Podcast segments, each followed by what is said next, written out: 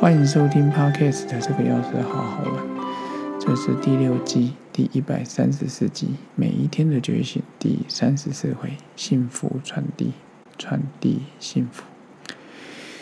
医师人员常常会面对，尤其在医学中心，常常会面对很多的生老病死。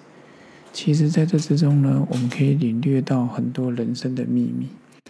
但是要记得，别把压力放在心中。而是从中学习到接受与放下。等你真正的释怀之后，每一天出现到你周遭身边的人，你对他有很充满着希望跟感激。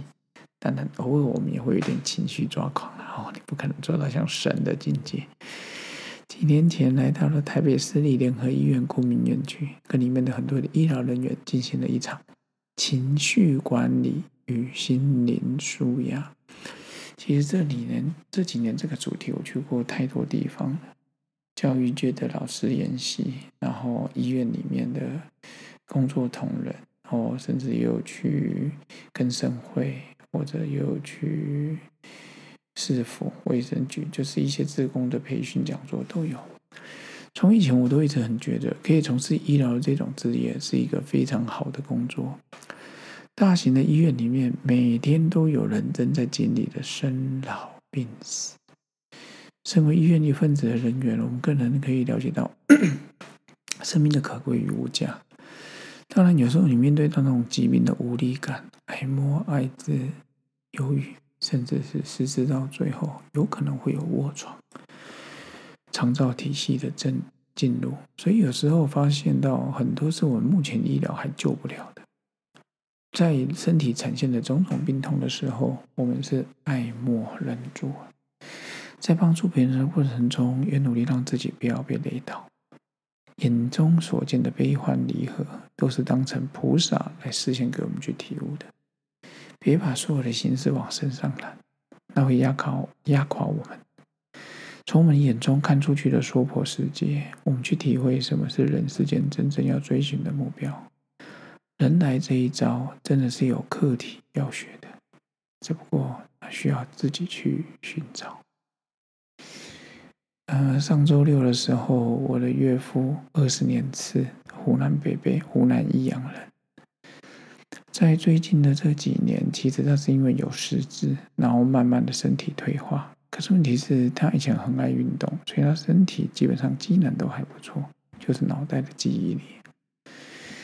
然后礼拜六的时候，其实他正早之前有过去国军桃园总医院入住了，哦，就是肺炎，他们有点说什么肺发炎、牛膜尼啊，然后一度血氧量掉到七十几啊、八十几啊这样。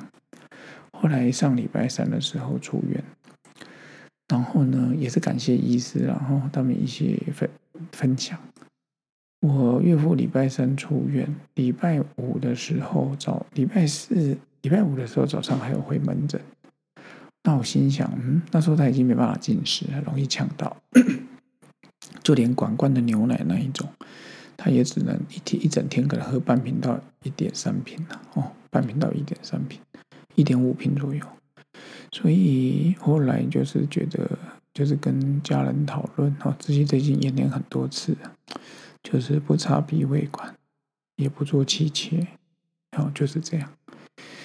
然后呢，也感谢那时候他们安宁团队有进有有进来照顾，然后也觉得都不错。那后来发现，嗯，他肺发炎好多了，好到可以出院。可是原本在食指到最后，他的吞咽的反动作可能就会慢慢退化。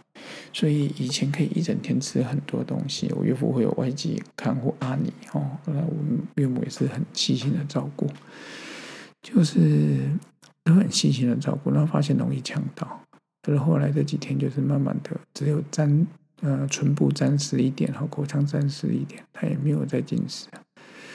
然后礼拜四去看他，握他的手，觉得手心非常的温暖。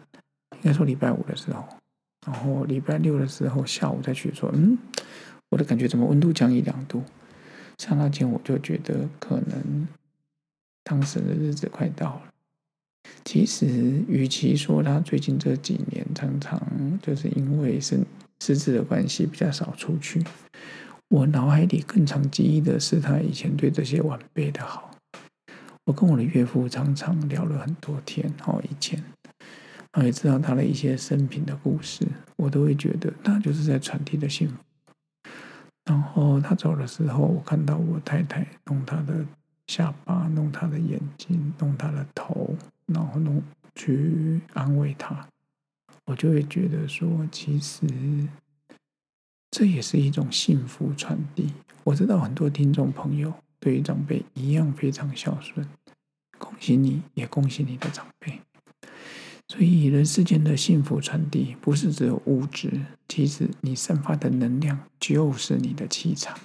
人家常说要如何维持好气场，我觉得非常简单：利他助人，保持一颗良善的心，就能将你的幸福传递下去。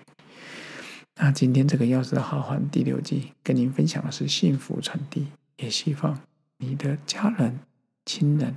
朋友、同学、同事、长辈、晚辈，都能让感受到我们的幸福，感受我们的能量。我们将这个传递到很远很远。OK，记得传递幸福哦。咱们下次见，拜拜。